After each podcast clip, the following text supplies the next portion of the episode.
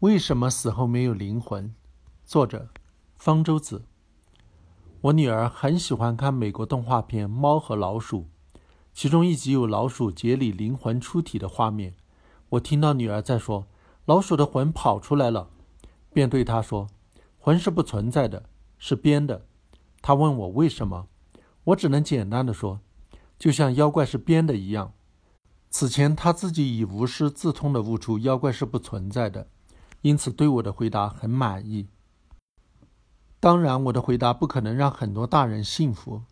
在人类历史上，曾经几乎所有的人都相信灵魂不灭，死后有来生，至今仍有很多人对此深信不疑。对这个问题，中外思想家都曾从常识、逻辑的角度加以驳斥。比如晋朝阮宣子不相信人死后会变鬼，他的反驳角度很独特，声称见过鬼的人说鬼魂穿着生前的衣服，难道衣服也有鬼吗？东汉王充也曾反驳过，如果死后灵魂不灭，死去的人要比活着的人多得多，现在应该到处都是鬼了。古人说的灵魂，有时指的是我们今天说的意识、精神、心理活动。那是大脑生理活动的结果，是物理化学反应的产物，并不能脱离大脑而存在。人一死，大脑活动终止，意识丧失，所谓的灵魂也就跟着消失。这是灵魂不存在的科学依据。但是也有人试图用科学实验证明灵魂的存在。很多人都听说过这么个实验：有一个美国医生称了人死亡的那一瞬间的体重变化。发现少了二十一克，于是认为人不仅有灵魂，而且灵魂的重量是二十一克。这个实验是美国人邓肯·麦克杜克尔早在一九零七年做的，以后并没有人能够重复出来。在今天看来，这样的实验结果毫无意义。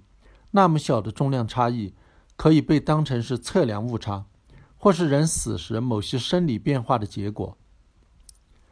有的死后有灵的实验则纯属捏造。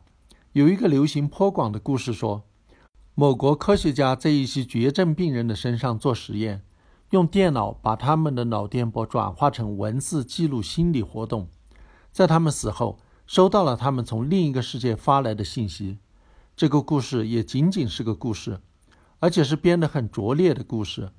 人的脑电波并不编码人的心理活动信息。不存在能够把脑电波转化为文字的技术，否则审问犯人就简单了。何况人一死，脑电波活动也马上停止。有的人相信死后有灵，是因为他们通过灵媒、巫婆能和死去的亲人交流，觉得灵媒、巫婆描述的那个人与他们记忆中的亲人惟妙惟肖。其实那不过是一种骗术，灵媒。巫婆通过察言观色、诱导性问答、事先派托儿踩点或者套话等技巧，再通过营造神秘兮兮的气氛施加心理暗示，让你相信了你愿意相信的，和算命是一样的道理。近年来，关于濒死体验、灵魂出体的话题很热，也让一些人相信了人死后有灵。二零一零年上映，由克林特。伊斯特伍德导演的美国电影从此以后，就借一个科学家无神论者的口说，不同文化背景的人都有相似的濒死体验，说明这不是想象出来的，而是真实存在的。然后再通过神话一个很灵验的灵媒来宣扬死后有灵。但是，即便濒死体验是真实存在的，那也不能用以证明灵魂的存在。只不过证明人在濒死时，大脑经历了相似的神经生理变化，产生了相似的幻觉。事实上，通过一些实验，例如服用某些药物，人为制造大脑缺氧，对大脑某个部位施加电磁刺激，也能够让实验对象产生与濒死体验、灵魂出体类似的幻觉。相信人死后有灵魂。以相信人是万物之灵的人类中心主义是一脉相承的，是对人类过度自恋的产物。现代科学告诉我们，地球并不是宇宙的中心，甚至连太阳系的中心都不是。